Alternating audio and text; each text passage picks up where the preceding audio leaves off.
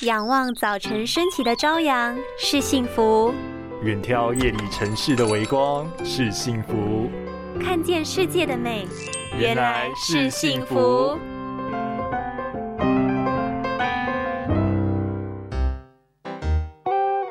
哎，我突然觉得眼睛一闪一闪的，好奇怪哦。哟哟，是因为我长得太耀眼吗？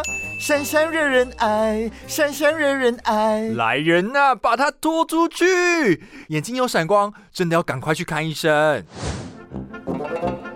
眼珠子转向某个方向，视野中会有 C 型或弧形的闪电，眼球会感受到亮一下、亮一下的闪光视觉，或是视野变灰变雾，很像遮住视线的感觉，也算是视网膜剥离的前兆之一。眼睛的急症是必须立即送医。虽然现在有镭射跟手术可以处理，但是成年人还是要定期检查眼睛，因为眼睛疾病常常是断断续续出现的症状，很有可能过一阵子又好。了，但是眼睛是持续使用的。如果你没有给它足够的休息跟眼睛所需要的营养，是会持续恶化的。所以必须要非常注意，因为视网膜剥离的症状可能不痛不痒的时候，早就已经造成伤害喽。